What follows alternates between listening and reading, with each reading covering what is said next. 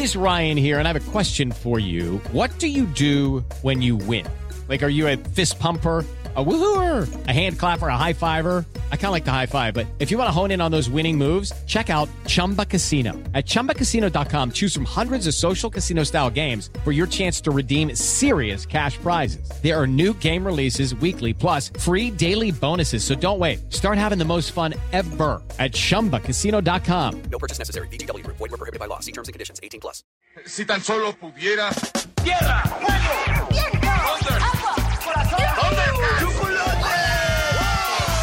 Cartuneando. Soy el marajá de poca Tengo un cañón en el cerebro. ¿Mataron a Kenny? ¿En serio? Cartuneando.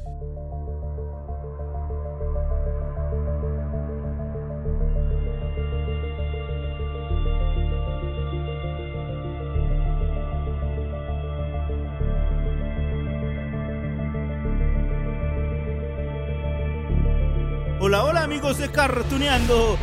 Ay, ay, ay, pues es que, miren, hoy les quiero platicar de un tema que me tiene angustiado. Sí, preocupado, temeroso. Ay, estoy seguro que ustedes ah, se van a poner algo así ahorita que les cuente, ahorita que les comparta todo lo que les tengo para hoy. Miren, ahí les va el tema, de una vez. El episodio tiene que ver con el doblaje. Y, ustedes dirán, oye, pero pues que no aquí hablamos del doblaje bien bonitos. Sí, nos encanta el doblaje aquí en Cartuneando.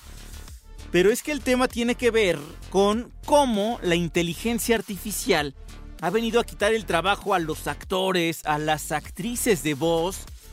Ay, y eso por un lado, por el otro, imagínense, imagínense que después eh, pues sí, nosotros que somos amantes de las series, de las películas animadas y de escuchar a nuestros grandes actores, grandes actrices que tanto admiramos y queremos, pues ya no estén, ya no escuchemos a ellos, sino más bien escuchemos a robots, en serio, robots, máquinas que están capacitadas pues para imitar o, o para crear voces.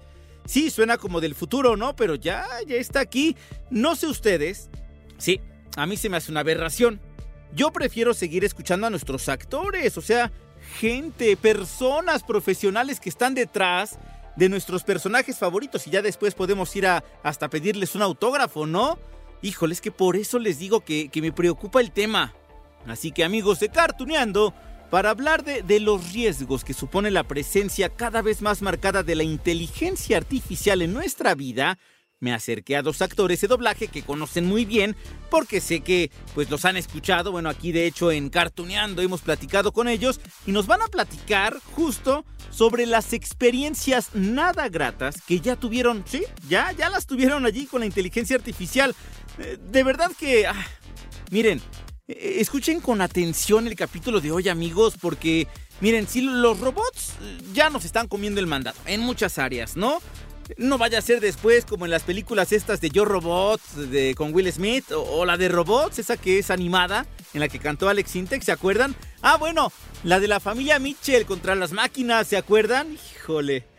Sí, suena futurista todo, pero cuidadito con las máquinas, escuchen. ¿El mayor reto?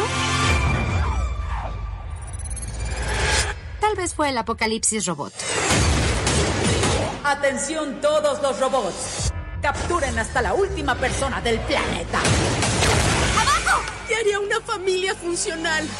¡Formación de mariposa! Ay, qué tan lejos estaremos de esto, amigos. De la revolución de las máquinas. ¡Ah!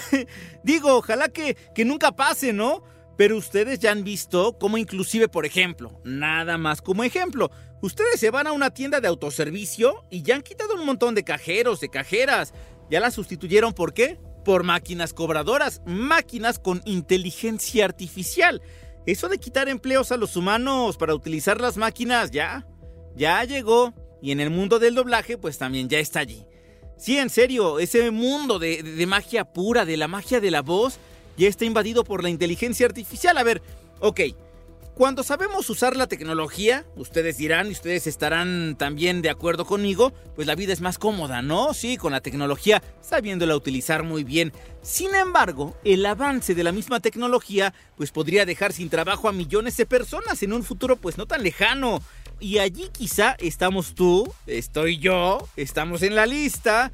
Híjole, nuestros queridos, admirados, respetados actores y actrices de doblaje posiblemente también estén en la lista. A ver, ya lo dijimos amigos, hoy hablamos de la inteligencia artificial que ya, ya se hace presente en diferentes sectores. Y miren, miren, eh, para que nos quede eh, el ojo cuadrado y se den cuenta, pues que no solamente afecta en el doblaje, sino en otros campos de la creatividad.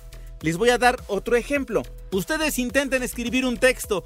Enfrentarse a una hoja en blanco es, híjole, de lo más difícil, ¿no? Pero, ¿qué creen? Ya hay apps, aplicaciones disponibles para todo el público. Eh, no sé, una se llama Reader otra es copy.ai, inteligencia artificial, otra está oh, Neuroflash, dupla, y allí hagan de cuenta que ustedes nada más ponen, quiero un texto de dos personajes, una historia de amor ambientada en el siglo XIX. Bueno, les crean un texto enorme, complejo, de páginas y páginas enteras, imagínense. ¡Wow! Bueno, esa que les dije, la de Neuroflash y dupla, se anuncian, por ejemplo, para textos de marketing, ¿no? Entonces allí ya están peligrando trabajos de quienes se dedican al ramo de la mercadotecnia, de la creatividad. ¡Wow! En el periodismo, bueno, no en Japón y en México también ya tenemos robots que presentan noticias. Bueno, y llegamos a lo que nos truje chencha, no encartuneando. La llegada de la inteligencia artificial en el doblaje. Y aquí es donde ya ya le damos la bienvenida a nuestros invitados de hoy, que son dos super mega ultra archirrequete contractores. Sí, actores que han dado voz a muchos de nuestros personajes favoritos y que tienen décadas, décadas completas de trayectoria, de experiencia, de una carrera, bueno, llena de puros éxitos. Así que bueno, ellos nos pueden relatar no solo cómo ha cambiado esa magia del doblaje, sino también cómo han sido sus experiencias con la inteligencia artificial en su trabajo. Híjole amigos, vaya que tienen datos que nos van a dejar con el ojo cuadrado, ¿eh? Así que les voy a pedir, a partir de este momento amigos de Cartuneando, que escuchen con mucha atención, con mucho asombro. Hasta que se les metan las moscas por estar allí con la boca abierta, ¿no? bueno, en primer lugar tenemos al gran Arturo Mercado Jr. Ustedes lo conocen muy bien porque ya hemos platicado con él, sí, en el especial que realizamos sobre Mickey Mouse, él es su voz actual. También lo escuchamos en los episodios dedicados a Toy Story porque él es la voz de Woody en la película 3, en la 4, ya veremos qué pasa en la 5. Eso además de que, bueno, dobla por lo regular a los personajes que interpreta Tom Cruise. Es Lucifer en la serie de televisión de ese mismo nombre, Lucifer. Y claro, eso entre muchos otros personajes. Es más, es más, es más. Miren, para que reconozcan la voz de Lucifer, bueno, le sale perfecta, ¿no? Yo, ¿qué va? No, no, no. Bueno, para escucharlo, para escuchar a Arturo Mercado Jr. con una de sus voces, vamos a recordar este saludo que nos dejó a los amigos de Cartuneando. Bueno, ¿yo qué te puedo decir? Soy su amigo Lucifer Estrella de la Mañana y estoy aquí en este programa lleno de locutores y talentos. Creo que me la paso mejor en el Lux, ¿verdad? Así que yo te quiero preguntar a ti, mi querido Lalo, y a mis amigos de Asir y de Cartuneando, ¿cuál es su más ardiente deseo? Bueno, amigos, pues él, este actor que tiene 40 años de trayectoria, si no es que más, bueno, pues ya tuvo su experiencia con la inteligencia artificial. Quédense con la boca abierta, amigos, listos para escuchar esta primera experiencia. Híjole, asómbrense. Milarito querido, te platico. Mira, es una es una cosa muy curiosa porque ahorita creo que todavía es algo que está en ya no tan en pañales, por, por supuesto, porque se están haciendo muchas cosas que pueden llegar a sustituirnos. Sin embargo, yo tengo una, una idea que a lo mejor es muy soñadora, muy este, guajira, vamos a llamarle de esa manera, de que hace años, por ahí de los finales de los 80, principios de los años 90, cuando estaban de supermoda y en boga los sintetizadores para la música, existían eh, unas guitarras digitales cuya finalidad era sustituir a las guitarras eléctricas para poder tener sintetizadores y demás sin las fallas, los famosos este, eh, tropiezos que tienen los dedos que tienen cuando tocas guitarra, por ejemplo. Entonces empezaron a crear esta guitarra digital. De hecho es Casio. Y si llega alguien a tener una, una guitarra sintetizador Casio, es una chulada y pues ya es un, es un juguete, ¿no? Es una, una reliquia. Prueba de que eso no funcionó es que Fender y Gibson siguen haciendo guitarras, e Ibáñez y la que quieras, y siguen haciendo guitarras con la misma forma de producción, más moderna, mejores este, componentes eléctricos, pero a fin de cuentas guitarras que tocan las manos humanas. También se intentó a través de los sintetizadores hacer pianos o imitar el sonido del piano lo más posible para algún día imitarlos y evitar hacer evitar construir pianos de madera, pianos de cola, etcétera, etcétera. Nunca lo han logrado. La sensibilidad del pianista o del guitarrista al tocar estos instrumentos no ha podido ser igualada. Entonces, yo creo que lo mismo va a ocurrir con esto.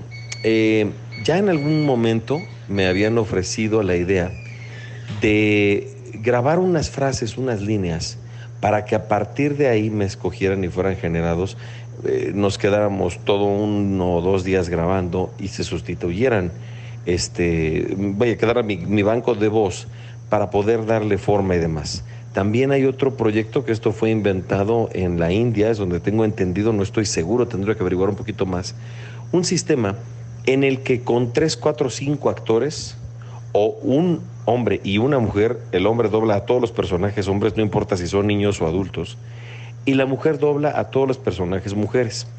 Este aparato, este modulador de voz, va a tratar de ajustar la voz o el registro de tu voz, eh, hacerlo elástico para que con tus mismos tonos, tu misma interpretación, suene como si estuviera hablando la voz del original, pero con tus tonos, es decir, actuado. Ya también me ofrecieron dirigir un proyecto de este calibre y lo rechacé. Dije que absolutamente no. Lo máximo que podemos hacer es no, no caer en la no caer en, en, este tipo de ondas. Por desgracia es algo que eventualmente parece que nos va a comer, pero ¿cómo lo podemos salvar? Con nuestro talento, con nuestra interpretación, con nuestros tonos y todo lo que nos hace únicos. Es mi opinión. ¿Qué tal? ¡Fu! ¿Sorprendidos? A mí me da miedo, ¿eh? Bueno, mantengan los ojos abiertos porque tenemos un segundo ejemplo con el mismo Arturo Mercado sobre cómo la inteligencia artificial pues le puede quitar el trabajo a él y a muchas personas dedicadas a la actuación, al doblaje, amigos de Cartuneando. Vamos de nuevo con Arturo Mercado Jr. Y entonces, bueno, andando un poquito en esto, fíjate que eh, ahí te platico este, como parte de esta, de esta respuesta. Eh, fíjate que hubo un momento en el que esta persona me habló un, me habló un, señor que, creo que no tenía ni idea y me dijo, ¿cuánto me cobrarías por dirigirme a tres, cuatro actores? Ellos este, hablan inglés, eh, quieren doblar una película extranjera y lo que quieren es que todos sus diálogos queden doblados al español. Entonces le dije, a ver, a ver, ¿cómo? Sí, un modulador de voz, va a registrar y va a cambiar su registro, pero va a sonar como ellos, no más que bien entonado. Y bueno, a ver, te platico mientras cómo está el asunto. Este modulador de voz iba a ajustar nuestros tonos de voz, el de los actores que yo iba a dirigir, para que sonaran como el original.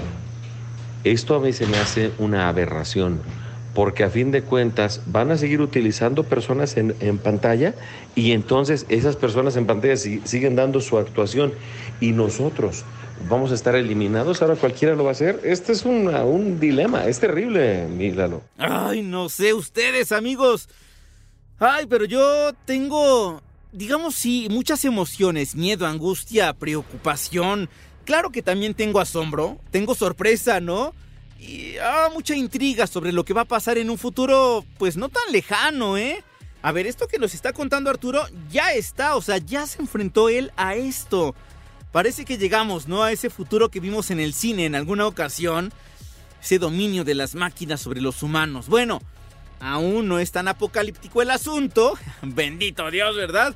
Pero siento que, si no le ponemos un alto, si no nos ponemos nosotros como humanos un, un alto, un hasta aquí, híjole, esto se puede descontrolar, ¿eh? Miren, a lo que apela Arturo es al sentido humano, que quienes toman las decisiones de contratar a los actores y a las actrices humanos, vaya, para darles trabajo, pues opten por ellos y no por las máquinas. Es que las máquinas no tienen sentimientos. Sí, por más algoritmos, por más adelantos que les pongan, pues no van a ser igual que los humanos. Pero bueno, Vamos a escuchar qué nos cuenta igual Arturo Mercado Jr. Mira, yo creo, Milalo, que esto va a ser algo, pues, eh, ahorita es una novedad, pero eventualmente no puedes o no se puede esperar que, el, que las máquinas reemplacen a las personas. No es algo, no es ni siquiera sano mentalmente hablando, no es ni siquiera algo que pueda o que deba ocurrir. Eh, porque lo que nos ha hecho, lo que nos ha hecho grandes como civilización a los seres humanos es precisamente nuestra capacidad de cambiar constantemente, de cambiar con las épocas, de ser distintos, de mejorar. Y las máquinas no, puedas, no pueden hacer eso. En el instante en el que nos, nos, nos este, suplan va a ser como la película de Yo Robot, ¿no? O sea, hay que, hay que pensar muy bien a qué le estamos tirando.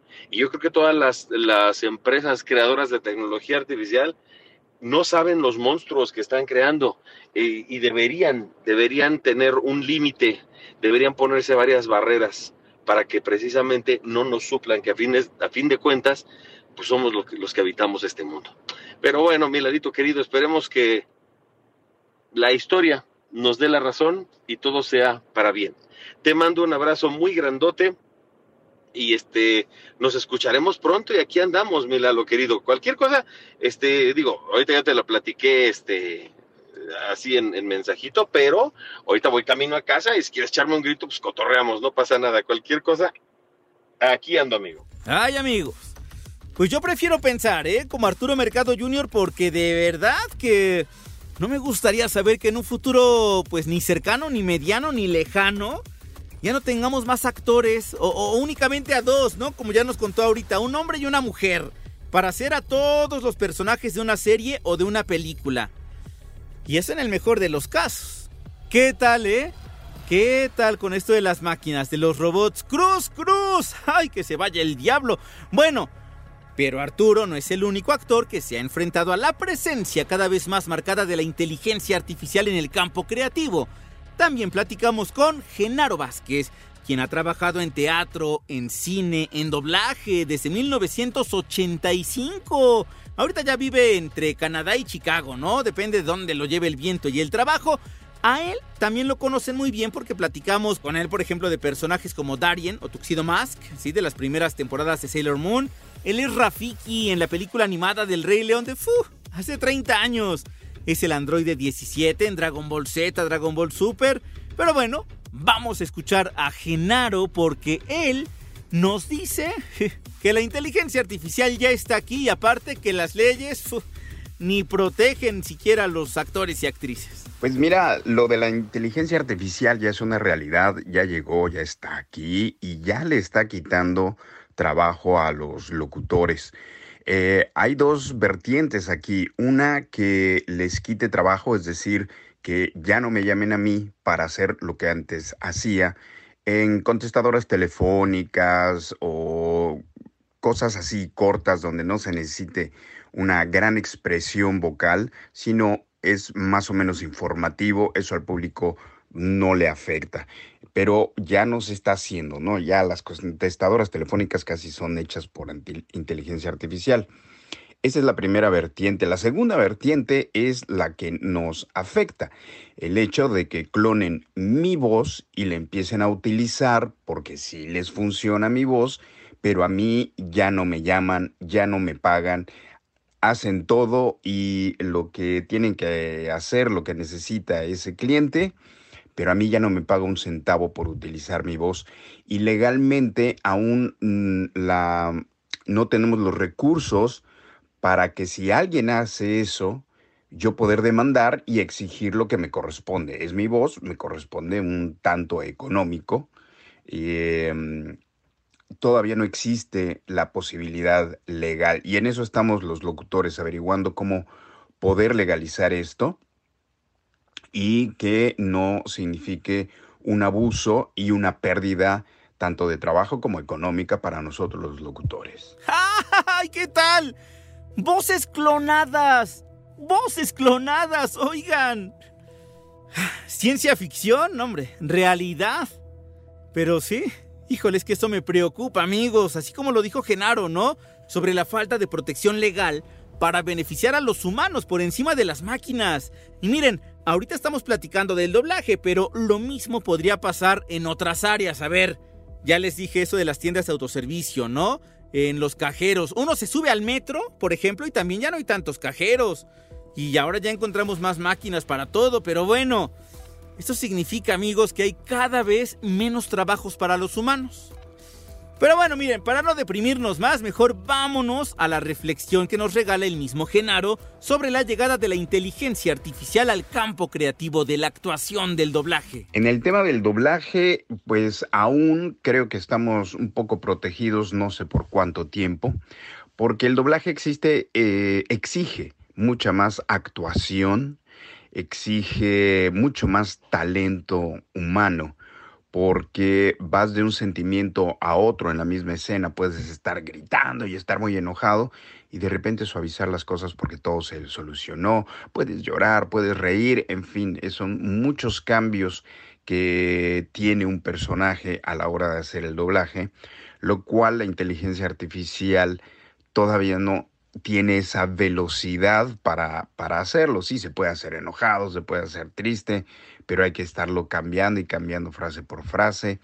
Y hay niveles, ¿no? En actuación, eh, tú no dices estoy triste y estoy... hay niveles de tristeza, hay niveles de alegría, hay niveles de euforia, niveles de enojo. Y em, la inteligencia artificial todavía no alcanza ese punto.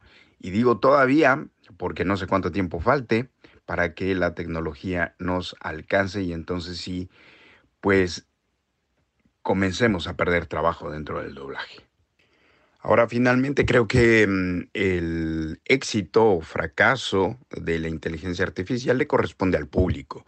El público es el que se tiene que quejar cuando esta inteligencia artificial no les convenza no les provoque las emociones que un actor les pueda provocar, porque de eso se trata la actuación, de tocar fibras y de tocar emociones.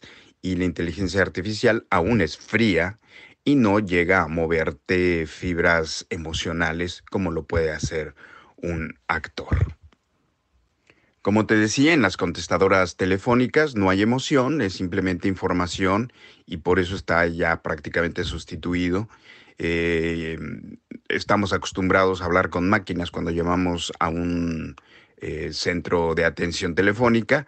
Es la contestadora y te cuenta cosas, te informa, pero tú estás esperando simplemente que te informen lo que sigue, ¿no? Presión el 1, presión el 2, etcétera.